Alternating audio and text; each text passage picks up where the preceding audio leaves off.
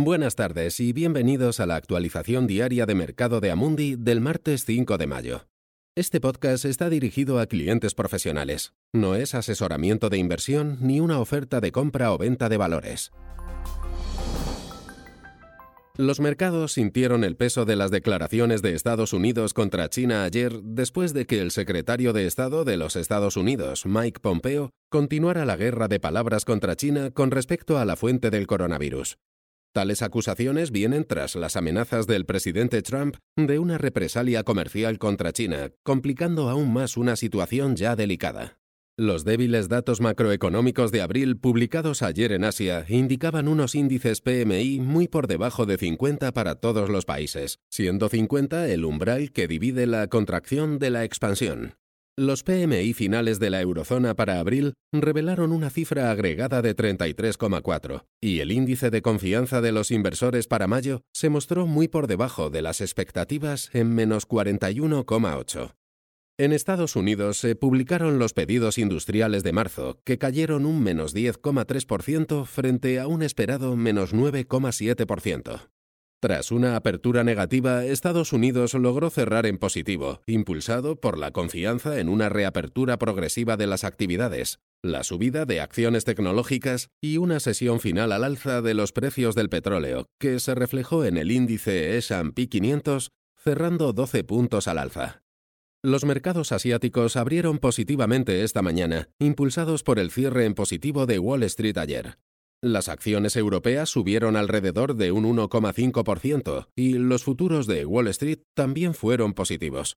Todos los ojos se centrarán en la relajación de las restricciones de bloqueo, que también están sucediendo en toda Europa continental, y si se logra o no reiniciar la actividad económica sin provocar nuevos brotes del virus. El gobernador de Nueva York, Andrew Cuomo, apunta a mediados de mayo para una reapertura parcial mientras que Gavin Newsom anunció que algunas restricciones se relajarían en California a partir del fin de semana. Hong Kong, uno de los primeros lugares en imponer bloqueos estrictos, anunció la reapertura de negocios como salones de belleza, cines y bares tras informar que no hubo ninguna infección por coronavirus durante más de dos semanas. El petróleo continúa su repunte, con el Brent arriba un 4,2% hasta los 28,3 dólares por barril y el West Texas Intermediate subiendo un 6,4% hasta los 21,7 dólares por barril. Gracias por escuchar la actualización diaria del mercado de Amundi. Volvemos mañana. Este material está dirigido únicamente a inversores profesionales, incluidos los intermediarios financieros. No está destinado al público en general.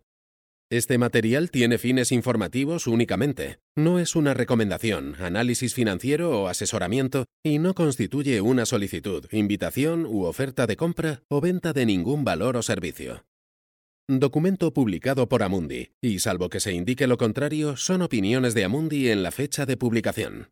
Estas opiniones están sujetas a cambios en cualquier momento y sin previo aviso en función de las condiciones del mercado y otras circunstancias, y no se puede garantizar que los países, los mercados o los sectores se comporten tal como se espera.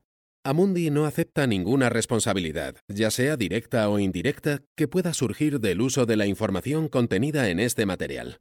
Amundi no se responsabiliza de ninguna decisión o inversión realizada sobre la base de la información contenida en este material.